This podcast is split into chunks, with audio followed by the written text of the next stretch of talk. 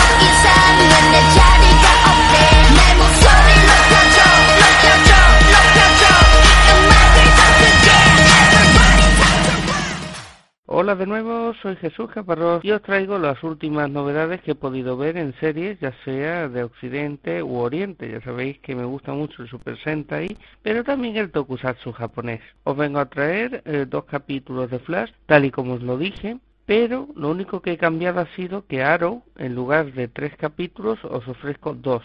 Resulta de que Arrow no se emitió en una semana, por lo tanto, se me iba a quedar huérfano el siguiente programa. Así que he decidido el tercer capítulo ponerlo en el siguiente y ya está. Por lo demás, pues nada, seguimos con Blue Bloods, Hawaii 5.0, Flash, Arrow, como ya os he dicho, y por último el Super Sentai de este año, Uchu Sentai Kyurinja. Así que a disfrutar.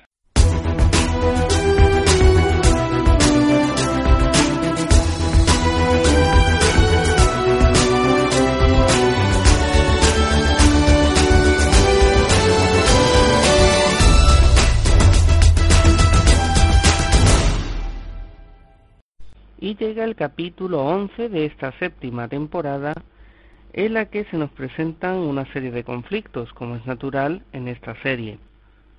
El capitán Gomley, que lo hace Robert Crogisi, un actor de estos que hemos visto eh, de secundario, en pequeños papelitos, en películas como Los Vengadores, ¿no? Ese policía que habla con el Capitán América y dice, oiga, ¿y a usted por qué tengo que hacerle caso?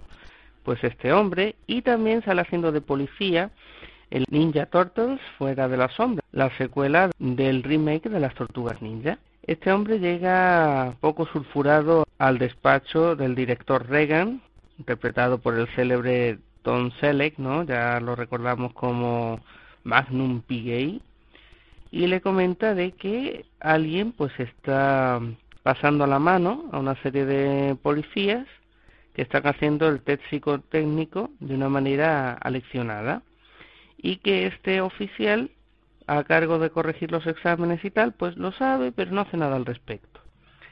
Toda la polémica radica en torno a que estos candidatos, la gran mayoría, son veteranos del ejército. Por lo tanto, claro, si en el control te dice, ¿usted ha disparado alguna vez con intención de hacer daño?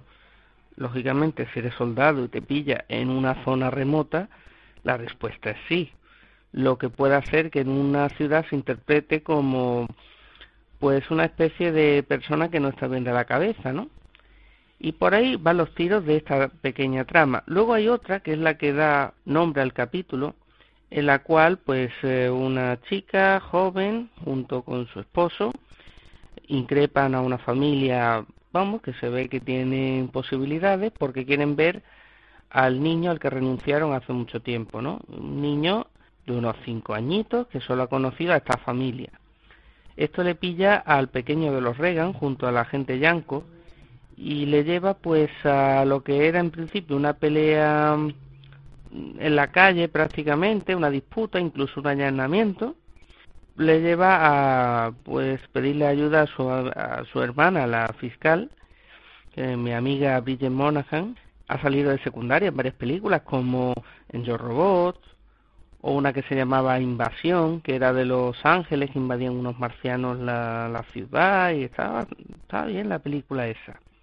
Esto lleva a una cuestión de que esta familia quiere pedir la adopción del niño, me- ahí se produce un, un conflicto de intereses porque lógicamente mm, hasta qué punto es legítimo que unos padres que han renunciado a un niño pues tienen derecho a verlo después de tanto tiempo si encima firmaron pues una serie de historias y claro sería legítimo también que por lo menos la otra familia le permitiera al chiquillo conocerles. Eso ya son incógnitas que se irán resolviendo a lo largo del capítulo que francamente están bastante bien. Luego tenemos otra polémica chiquitita y es que el hijo de Danny Reagan quiere ser militar, como casi toda esta familia, todos han sido militares y luego pues han ido a parar al cuerpo de policía de Nueva York. El tema está en que este hombre como padre pues tiene que decidir entre hay que seguir la tradición o enseñarle al niño las consecuencias de coger un camino, Máxime cuando conocemos al personaje sabemos que él está quemado de todo lo que ve en las calles y demás. Por último, una pequeña anécdota que se puede considerar y es que Sammy Gale, que es la que hace de la hija de la fiscal, pues está un poco flamenca en plan, ¿y por qué hay que ir todos los días con la familia, todos los domingos a comer? ¿Por qué tal y que cual, no? Es una cosa entendible en una adolescente, pero luego a lo largo del capítulo, pues como siempre, aunque es una anécdotita, como diría Chenoa, pero eh, bueno, pues es una cosa que puede perfectamente ocurrir. Al final, ¿qué ocurre? Bueno, pues eso ya lo tendréis que ver vosotros. Y sobre todo, lo que más me impresiona para mí es la trama de los test de la policía. Cómo Frank Reagan se toma esto de una manera personal y va a hablar con quien haga falta.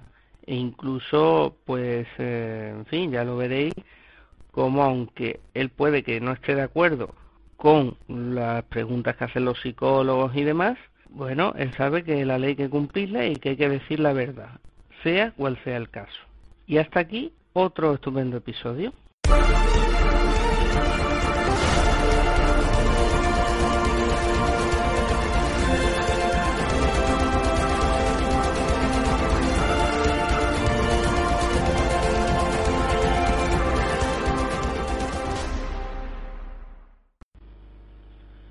y llegan los capítulos 13 y 14 de Flash de esta tercera temporada. Los he traído juntos porque uno va seguido del otro.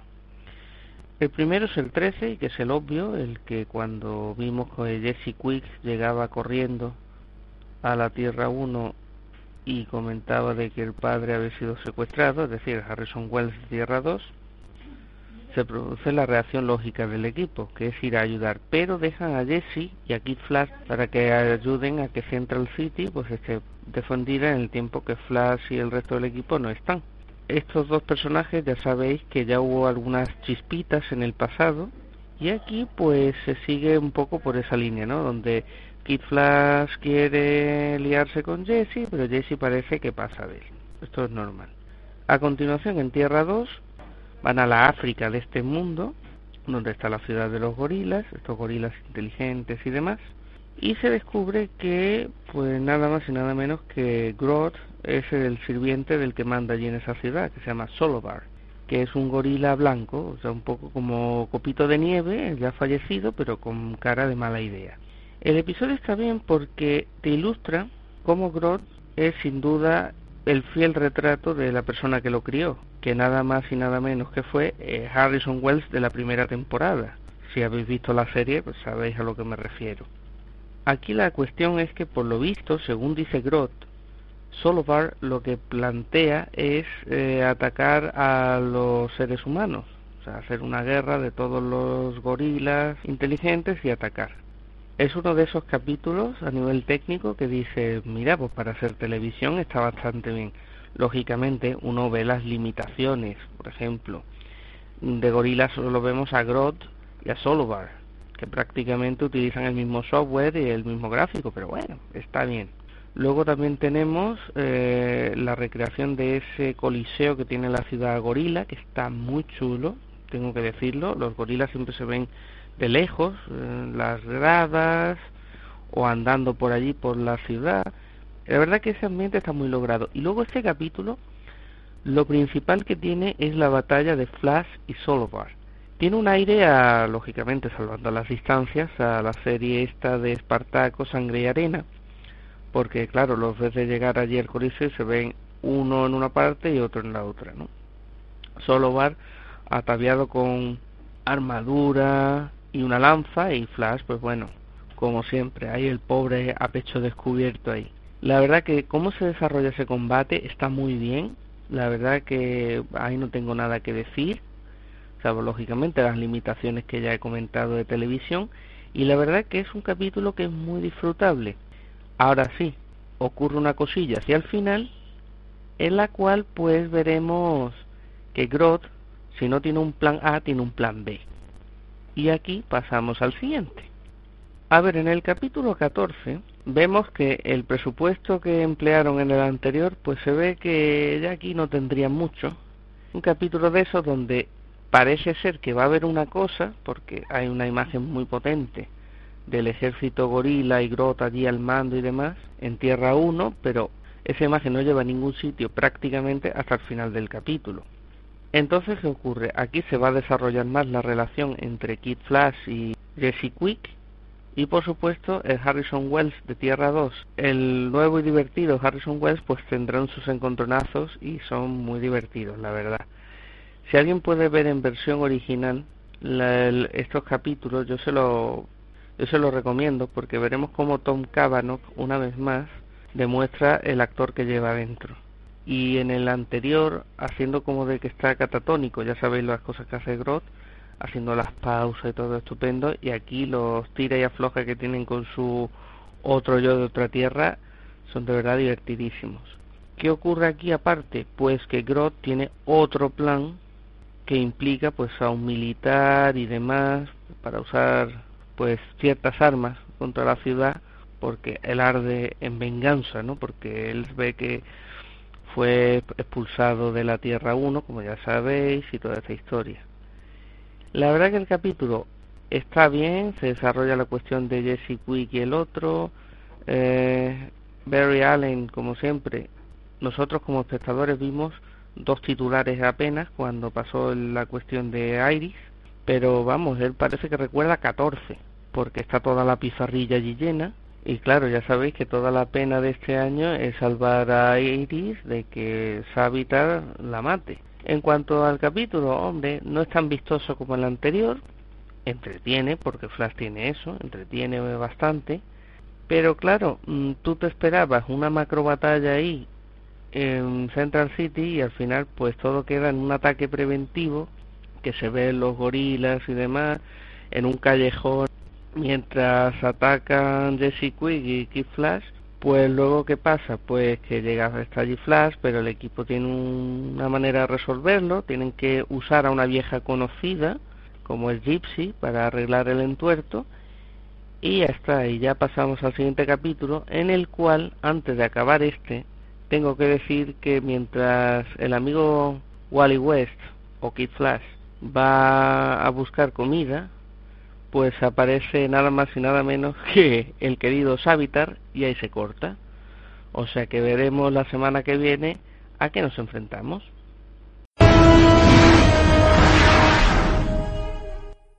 Y vamos con el capítulo 13 de Arrow de esta quinta temporada. Quiere decir, pues que me ha gustado, oye, me ha gustado. Sobre todo porque prescinde de los flashbacks, que para mí son una cosa que lastra la narración, y por otro por la manera de capítulo. En este episodio se nos cuenta cómo Oliver Queen está allí con sus cosas de alcalde, porque ya sabéis que este hombre no duerme nunca. Es justiciero de noche y alcalde de día. Una cosa, la verdad, bastante curiosa, pero bueno, está bien. La cuestión es que en un momento dado aparece un tirador desconocido que conoce todos los ángulos y tal y lía una escabechina en el ayuntamiento y mata unos cuantos y era otros pocos y entonces la historia del capítulo es ir averiguando a ver quién es esta persona. La verdad, me gusta el capítulo no solo porque mm, aunque tenga su puntito de acción, que lo tiene en un momento dado, e incluso trae de vuelta a un personaje que ya hablé en el episodio anterior, como es Vigilante, un justiciero de estos que hizo la ADC, para mí el más decente que MacDog o Perro Salvaje, no sé cómo le digan en versión española, pero que, en fin, me gusta la apariencia que tiene, en plan G. con armamento de alta tecnología y demás, aunque bueno, básicamente se lía tiros con todo el mundo, ¿no? Pero en fin, parece que tiene unos visores, unos escáneres y una historia. Un personaje que me gusta, está bien.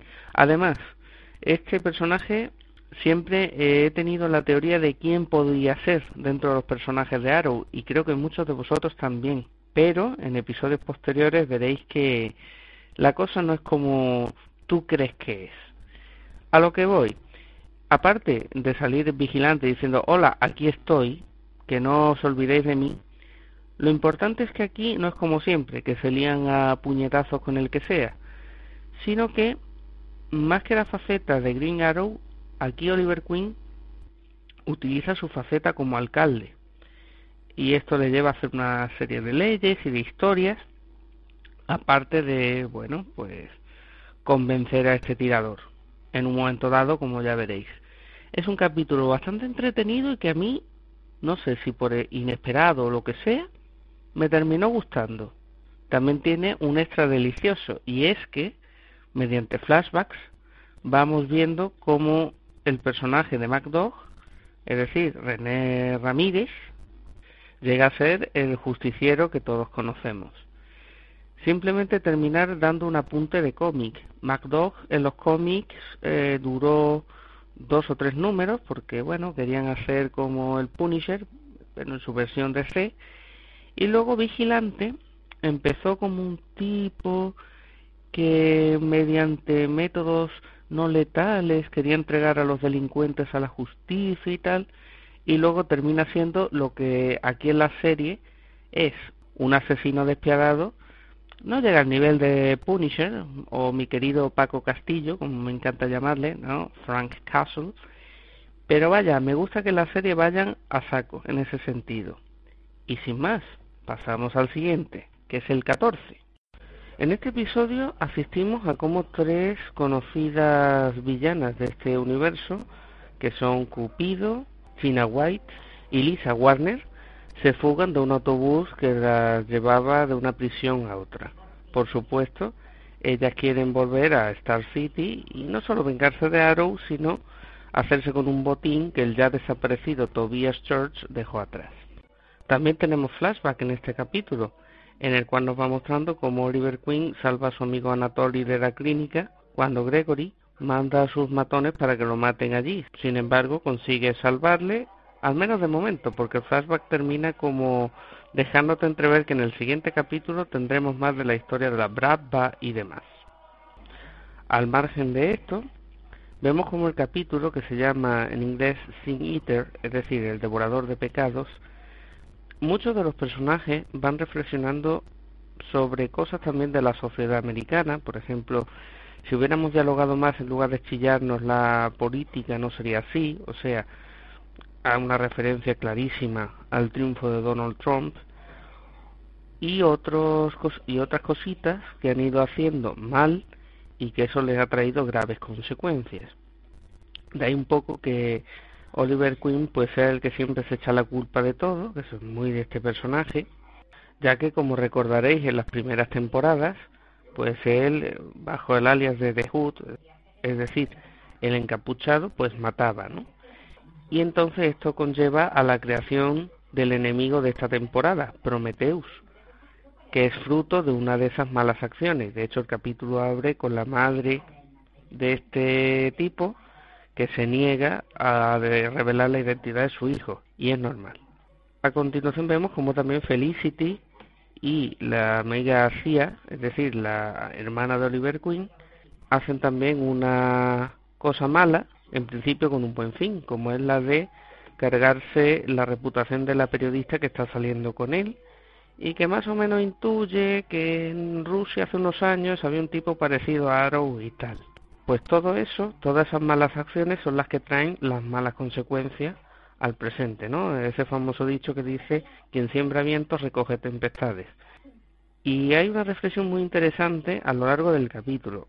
Eso sí, Aquí no van a faltar las escenas de acción en las cuales las tres villanas pues van haciendo escabechinas allá por donde van. Además de las villanas tenemos a la unidad de crimen que va detrás de Green Arrow y además de su grupo, evidentemente. El capítulo va tomando un rumbo en el que cada vez los personajes van evolucionando. En definitiva, un capítulo que parece que está levantando un poquito porque se acerca ya el final de temporada. Son 14 capítulos de momento y ya sabéis que las temporadas son largas, son 23 y tal. Pero no nos adelantemos. Así que hay que estar atento a los próximos capítulos porque probablemente encontremos cosas muy interesantes.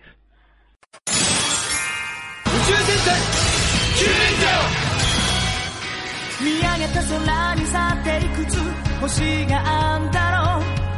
数えきれなくてむしゃくしゃするなら We go この世界にはそれぞれ続く無限のストーリー触れた時見た時僕ら何思うのだろう考えてわかんないことはそうこ近づこうステージャーにやらない勇気とかさずにキらなすぎず We gon' like ー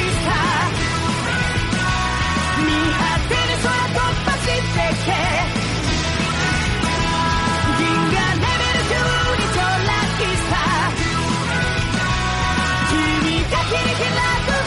に見てみたいんだ」「降り注ぐ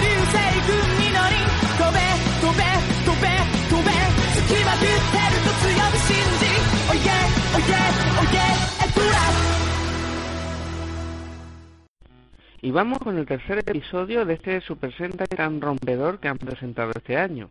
Y es que lo principal del capítulo es que se nos presenta a Show Rambo, que es el comandante de esta rebelión contra Jack Matter. A ver, este personaje, sin duda alguna, a mí me recuerda a una versión hortera y un tanto tontoide de Doggy Kruger, es decir, el gran jefe que tuvieron los de Karenja cuya versión americana pudisteis ver en Power Ranger SPD. Aquí la verdad es que el personaje, ya os digo, es bastante hortera en el vestir, es muy estridente cuando habla, eh, casi siempre es como medio tonto, de hecho Raptor siempre le está recordando las cosas o le pega alguna colleja, y eso que se supone que es el jefe. Pero claro, este tercer capítulo, con la irrupción de este personaje en la nave Orión, pues digamos que tiene una primera parte muy tontoide, donde están prácticamente haciendo el bobo los unos con los otros, ¿no? Sin embargo, nos presenta a un personaje que puede dar bastante guerra en el futuro, que es nada más y nada menos Stinger, el Sasori Orange cuando se transforma. ¿Cuál es el problema? Que aquí nos encontramos un personaje que está en contra de sus compañeros. No se sabe bien por qué. Además, como su nombre indica en inglés, Stinger, que quiere decir aguijón, tiene un rabo, sí, señores, un rabo, como un aguijón, que lanza una toxina y esto crea problemas entre el equipo, que en un primer momento cree que es uno de ellos. Sin embargo, está trabajando para Jack Matter, no sabemos por qué. Eso sí, también el personaje de Champ tiene una cuenta pendiente con él, porque le recuerda de cuando su creador, que era un profesor así, parece muy buena gente, pues es asesinado. El resto del capítulo transcurre como una especie de planetoide, más o menos como un llano vacío, ¿no? Con su planta y tal. Sin embargo, aquí se nos advierte de otra cosa. Y es que por lo visto los 88 planetas tienen una sustancia llamada planetasium, que no es nada más y nada menos que la energía vital de los planetas. Si esta energía llega a agotarse, el planeta explota. Aquí resulta que la misión es impedir que se extraiga ese material que lo hacen las Morimatsu que tienen, ya sabéis, los Daikan. Aquí el Daikan es algo diferente al que hemos visto antes. Si el otro, el anterior del, del capítulo 2, tenía una especie de etiquetita aquí en el hombro que cuando moría se, digamos, transformaba en gigante, como sabemos que suele ocurrir en este género, pues aquí no, aquí el personaje cuando pasa lo que tiene que pasar, pues nada, ¿no? Fallece. Sin embargo, descubrimos otra cosa, y es que las Morimatsu pueden transformarse en monstruos, o sea, que si se derrota un comandante esta nave se transforma en un robot para atacar a los protagonistas, haciendo las veces de monstruo cuando este no tenga la etiquetita por la razón que sea. En esta ocasión lo maneja uno de los Endeavors que tiene este hombre. Lo importante, pues que hay una batalla dentro de este planeta entre el robot gigante de los protagonistas y esta Morimatsu gigante.